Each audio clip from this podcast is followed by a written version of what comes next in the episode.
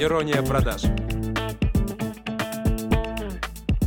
Всем привет, с вами Катерина Яшина, и это подкаст «Ирония продаж».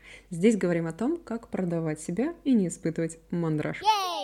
Давайте сегодня поразмышляем о том, как же не допустить вот такого состояния противного, когда вместо радостного «Вау, меня взяли в новый классный проект мечты!» возникает лишь одна мысль. Просто дайте мне покрыться одеялком и сдохнуть. Оставь меня, старушка, я в печали. Эмоциональное выгорание. Максимально растиражированный термин. Да, это то самое состояние, когда ничего не хочу, отстаньте от меня, борщ на плите, вытрите его сами. Особенно сильно эта тема шарашит по фрилансерам и людям 30+, которые так и не поняли, кем же станут, когда выспятся. Я не знаю. Все это очень сложно. Давайте для начала вообще разберемся, как сие выгорание заявляется в нашу жизнь. Не помешала. Помешали? Я старалась. Как оно обычно бывает? Ну, допустим, есть девочка Маша, и сейчас все Маши напряглись, да? Итак, Маша. Маша прошла какой-нибудь обучающий курс, уже готова ворваться в мир удаленки, фриланса. Кажется, что сейчас к ней выстроится очередь из заказчиков, как посыпется деньжата на карту. Поедет Машенька на Мальдивы, обновит гардероб, посудомойку наконец-то купит, колготки не по акции и вот это вот все. Но проходит день, неделя, месяц, а заказчиков все нет. Машенька уже и 100 тестовых написала, и самозванцем сжилась, и трусы красные на люстру кинула на растущую луну. Короче, ничего не помогло. И вот появляется он. Первый заказ. Маленький такой, но заказ. Маш с радостью его выполняет, клиент доволен, хвалит, деньги переводит, предлагает работать дальше. Счастья девушки нет предела, и дальше срабатывает точно такая же схема, как с мужиками. Когда появился первый заказчик, обязательно появляется второй, третий, четвертый. И это случилось с Машей. Заказов много, времени практически нет, но сказать горшочек не вари девочка не может. Страшно. Страшно, очень страшно. Вдруг они все опять куда-то пропадут, и грусть, тоска, поиски новых клиентов, бла-бла-бла, по новому кругу. Нет, отказывать нельзя как-нибудь справлюсь. И вот Маша уже засыпает за работой, ест с телефоном в руке, в ответ только одно слышит, когда же будет готово. Заказчику уже не объяснишь, что он у нее уже десятый за день, и есть более горящая задача у других. И в итоге вместо кайфа от работы девушка получает сплошной стресс. Все. Заплутала. Окончательно. Я по кругу хожу, все одно и то же. Все успеть, ничего не забыть, правки не перепутать, проекты все горят, заказчики подгоняют, деньги даже потратить некогда. Еще ему, что ли, внимание только какого-то секса просит, дети гулять требуют, э, кабачки в холодильнике вон уже помирают. Кошка забила на все это и ходит на обед к соседям. И вообще есть риск, что все остальные домочадцы тоже вместе с ней к соседям поедут. Да, нам пора. Всего хорошего. До свидания. В общем, Маша начинает раздражаться на домашних, на заказчиков и мечтать только об одном – послать всех нахер. Всего хорошего! Кому знакомо? Поднимаем ручки, поздравляю вас, вы поймали то самое эмоциональное выгорание. Ничего смешного на самом деле в этом нет, но если это уже произошло, то совет прост. Отдохните без чувства вины, дайте себе время восстановиться. Не просто лежать с чувством бесконечной тревоги, что кто-то там сейчас становится миллионером, пока вы тут отдыхаете. Нет. Просто маленькими шажочками идите обратно к себе. Сорян, но другого варианта нет. Что, нет совсем? В противном случае вы точно пошлете всех нахер, и даже не вы, а вас быстрее пошлют, потому что работу вы делать будете точно плохо.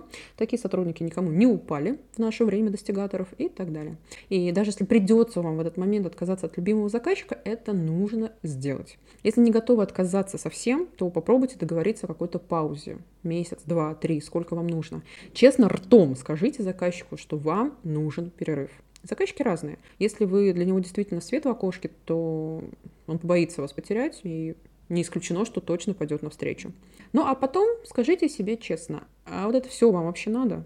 Ну, мне надо это. Ну, то есть вы будете получать кайф от заработанных денег, которые дались вам ценой таких жертв? Ну, я сильно сомневаюсь. Поэтому давайте разберемся, как же не допустить эмоционального выгорания.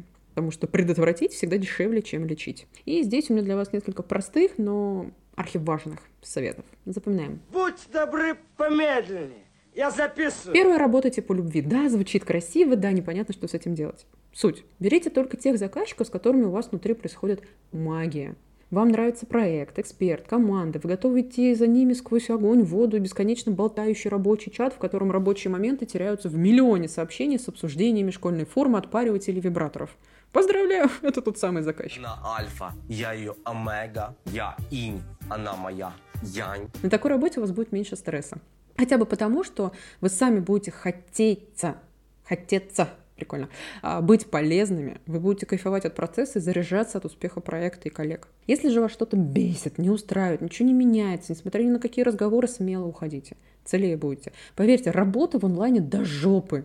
Вы обязательно найдете того заказчика, который будет вас зажигать. Но только не перекидываем ответственность на заказчика, да, типа, он должен меня зажечь, мою внутреннюю Венеру раскачать, или что там сейчас нужно раскачивать, я путаюсь во всех этих ретро-меркуриях, коридорах затмениях и так далее.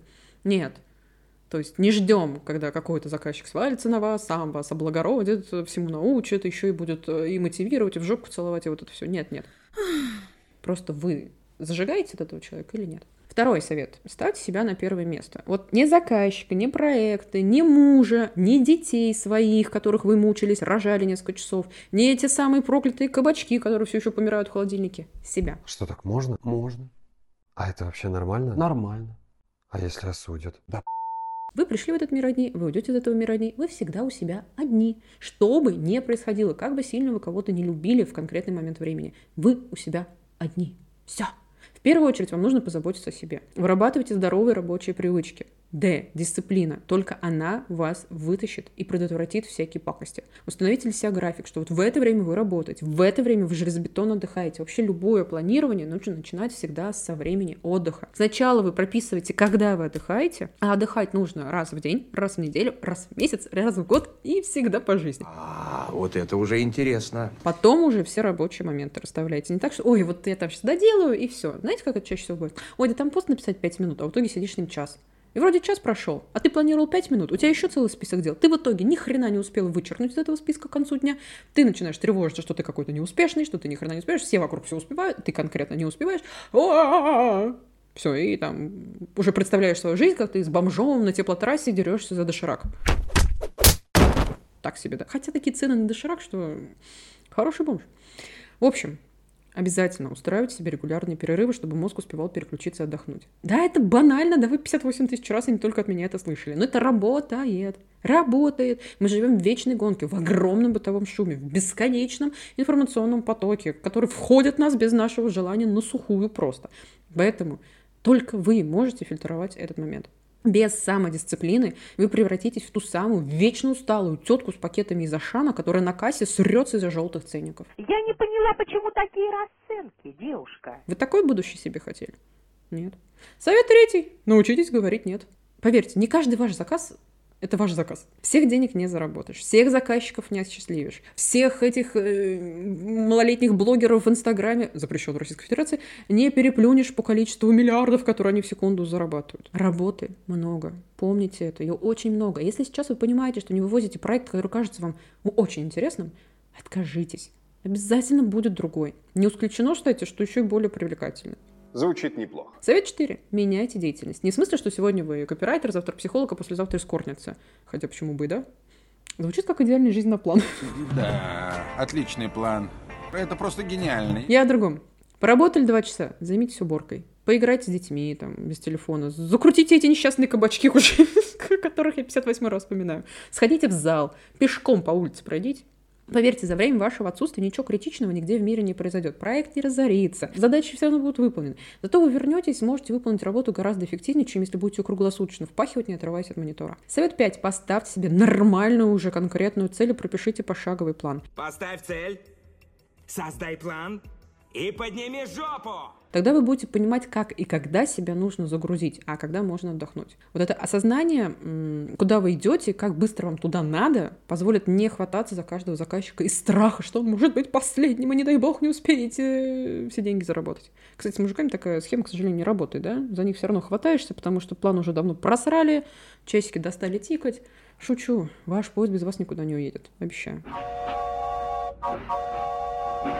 Всегда начинайте с конца цель, как вы ее можете достичь, что для этого прямо сейчас нужно делать. Не «вот сейчас я это поделаю, и, может быть, у меня тогда это будет». Не-не-не. Ну и совет 6, самый неожиданный.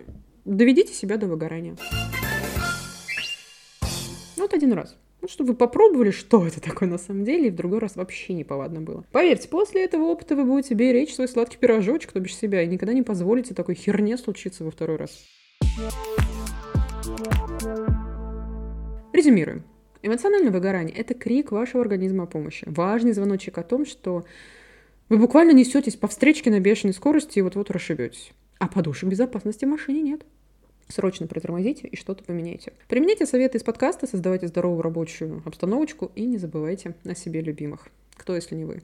В этом мире вы важны только вам самим. Все. Всем остальным на вас насрать. Не допускайте, чтобы вот это ваше стремление заработать побольше денег привело к истощению и какому-то нервному срыву. Соблюдайте баланс во всем. На этом все. В следующем подкасте поговорим о том, как навыки коммуникации влияют на ваш успех. Те самые soft skills. Да, если вы ушли на фриланс, это не значит, что вы перестали общаться с людьми. Интроверты, простите.